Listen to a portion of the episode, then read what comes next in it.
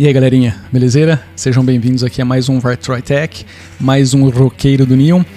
E vamos falar de um aplicativo hoje muito genial, muito bacana, que eu conheci sem querer faz pouco tempo, faz pouco mais de um mês.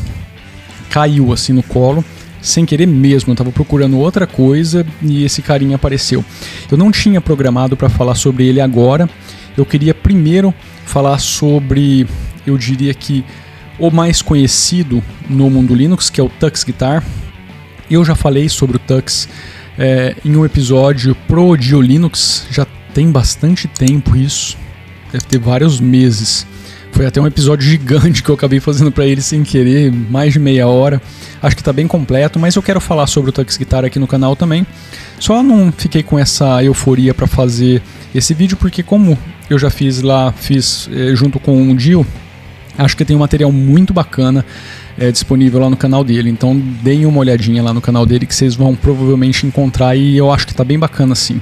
Tá? Não é um passo a passo de como utilizar o, o, o Tux Guitar não, mas tem, tem bastante coisa legal.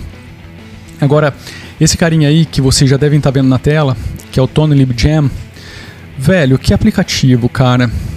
Se esse aplicativo tiver uns pequenos itens é, ajustados ou eles possibilitarem que você ajuste, a, é, modifique a gosto, cara, sinceramente, pode ser até uma opção melhor do que o Guitar Pro.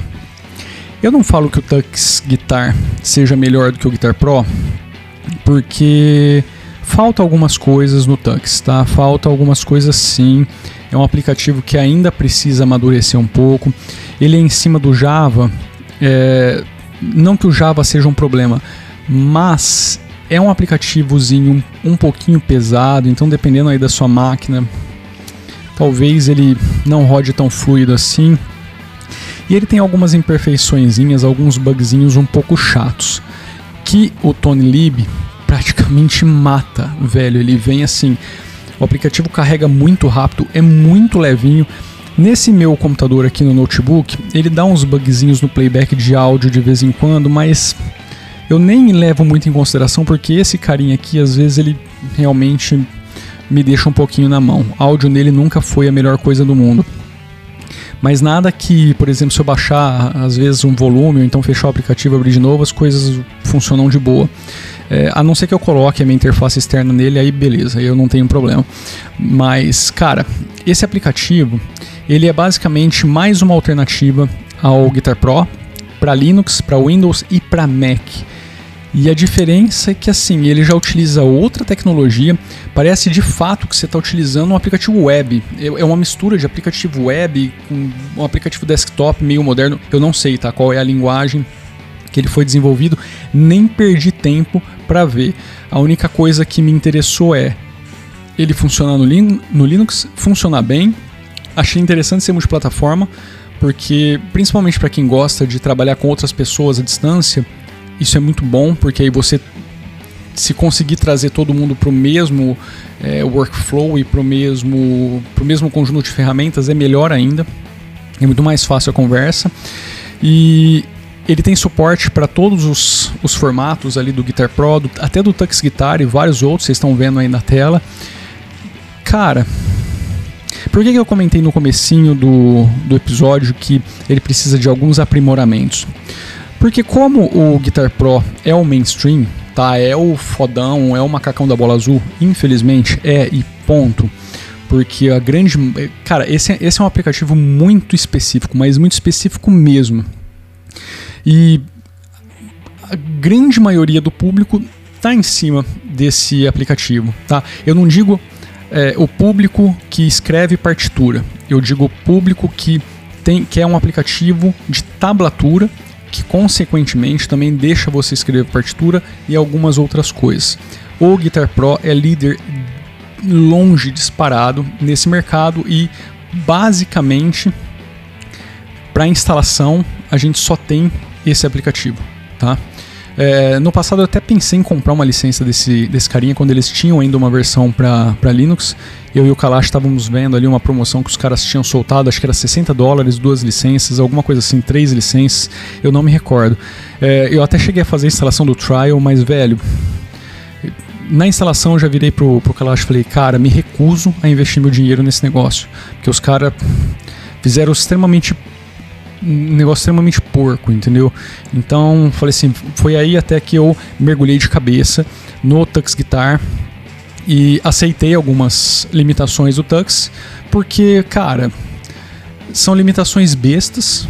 Para quem trabalha demais com o, o Guitar Pro, talvez essas limitações bestas sejam de fato um impedimento, um problema.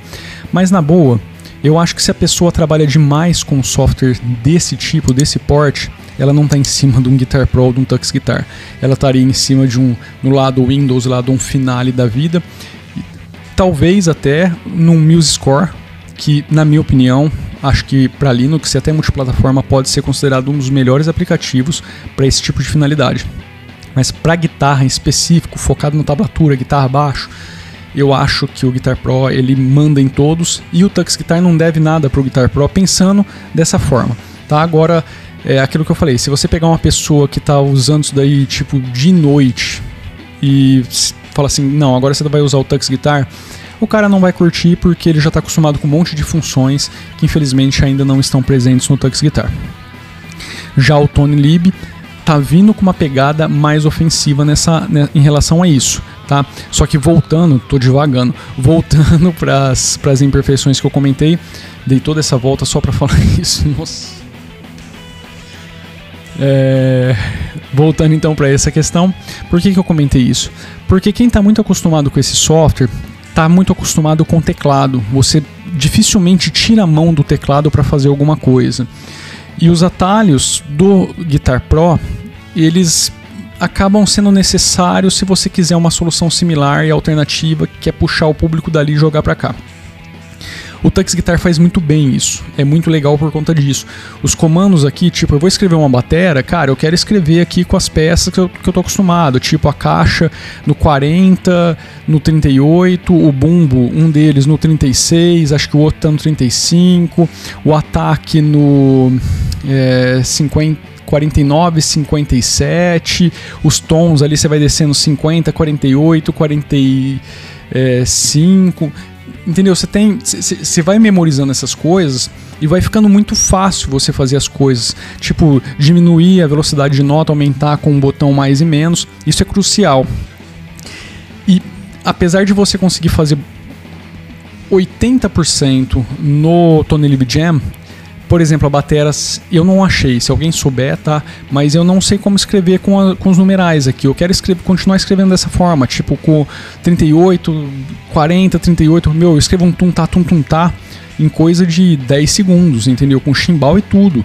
É, aí já no Tony Lib eu tenho que vir aqui no mouse, tenho, ou então procurar os atalhos que estão espalhados no teclado, e isso já, já fode. Não, não tem condições, entendeu? Não dá.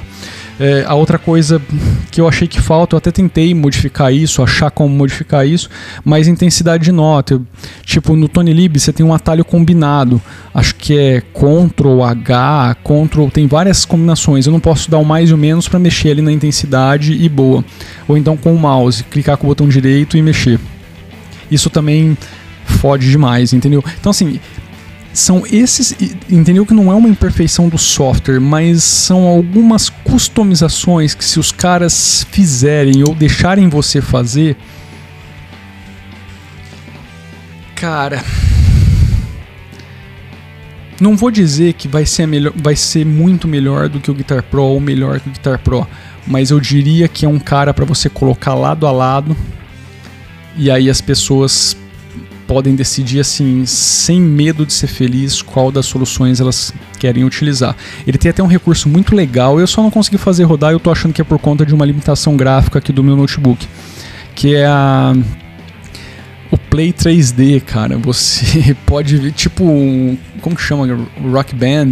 Acho que é esse o nome do, do, do joguinho lá. Mas ele basicamente traz a, a, a, tablatura nesse formato. Cara, que coisa maluca. Eu só não entendi como fazer essa porcaria funcionar.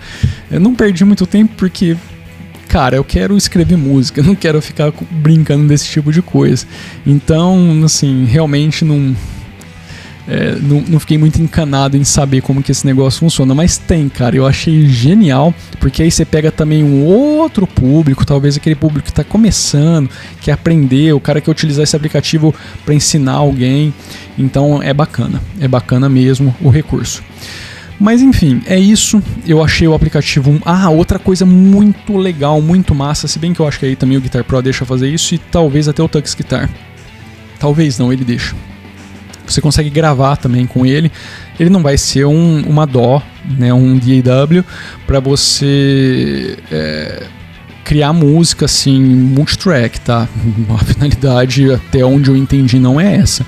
Mas, se você, por exemplo, quiser sei lá, criar um riffzinho ali, um riffzinho não, uma base de batera e ficar gravando ideias, ou então ao contrário, você grava ali coisa na guitarra e depois você vai criando todo o resto em cima é muito bacana, tá? Dá para você fazer isso, para muita gente funciona muito bem. Para mim não funciona porque o meu workflow é bem diferente. Enfim, é esse o software que eu queria trazer para vocês hoje. TonyLib Jam, vocês estão vendo aí no site, ele tem versão para Linux, Mac e Windows, totalmente gratuito. Para Linux eles estão colocando como experimental. É, eu não presenciei nenhum crash no aplicativo não usei tanto também por conta dessas limitações e esse bugzinho no áudio. Talvez o bugzinho do áudio não tenha nada a ver de fato com o meu notebook em si, por ele estar tá num estágio muito inicial ali, ou é, eu não sei esse experimental o que, que, seria, se é um beta, um alpha, mas talvez seja por conta disso. É, enfim, não é toda hora que dá esse bugzinho, mas ele aparece ali. De toda forma, isso daí não me impede de criar música, não preciso ficar ouvindo o tempo todo, entendeu? Eu já sei o que eu quero escrever. Mas talvez para algumas pessoas isso seja um impedimento sim, tá? Enfim, eu acho que era isso. Espero que vocês tenham curtido. Eu tenho muito mais coisa para trazer, cara, aqui nesse canal das coisas que eu aprendi nesse último mês. Cara, tipo, muita coisa apareceu por aqui nesse último mês por conta do trabalho que a gente está mandando bala aqui. E tô até tem até pessoas chegando aqui no canal que estão contribuindo muito com esse meu aprendizado. É, teve um carinha aqui do canal Audio on Linux, Audio for Linux. Pô, agora eu não tô com ele aberto aqui, mas eu vou colocar aqui na descrição, tá? É, ele tem pouquíssimos vídeos, mas umas coisas bem legais que eu quero trazer para cá também. Eu acho que deve ser um dos próximos vídeos, que é o Scorch com o God's Cab plugin. São dois VST para para Reaper.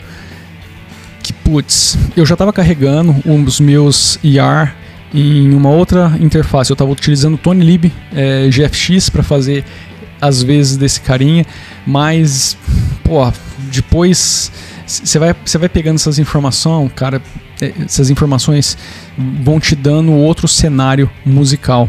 Então, também queria agradecer aí esse carinha por ter participado aqui do canal e também por estar tá fazendo esse conteúdo aí, esses vídeos que eles são bem bacanas, tá? É, ajuda bastante aí o pessoal que está querendo é, trabalhar com esse tipo de coisa no Linux, beleza? É isso. Se inscreve aí no canal, se você não é inscrito, deixa aquele joinha maroto, devia ter deixado já lá no começo, se não deixou até agora, pô. Vou te contar, viu? E vai conhecer também o projeto musical Vartroy. Vai lá no Vartroy Music, digita aí no YouTube ou então music.vartroy.com que você vai conhecer nosso projeto. Tem bastante sonzeira lá. A gente está finalizando um trabalho novo que deve sair agora em agosto. Vai ter coisa bacana chegando aí tá? Tem muita coisa sendo produzida. E se você curtir aquele projeto, é, não deixe de contribuir, tá? Contribuição não é você dar dinheiro pra gente, não. É você adquirir o EPD Dreams. É, é uma baga... Tipo, um dinheiro de pinga, dezão. E ainda, além de você receber um álbum no formato digital em alta definição, você ainda está contribuindo demais com o projeto. Tá? Parece pouco, mas pra gente é bastante. Beleza? É isso, vou ficando por aqui então. Um grande abraço, fui.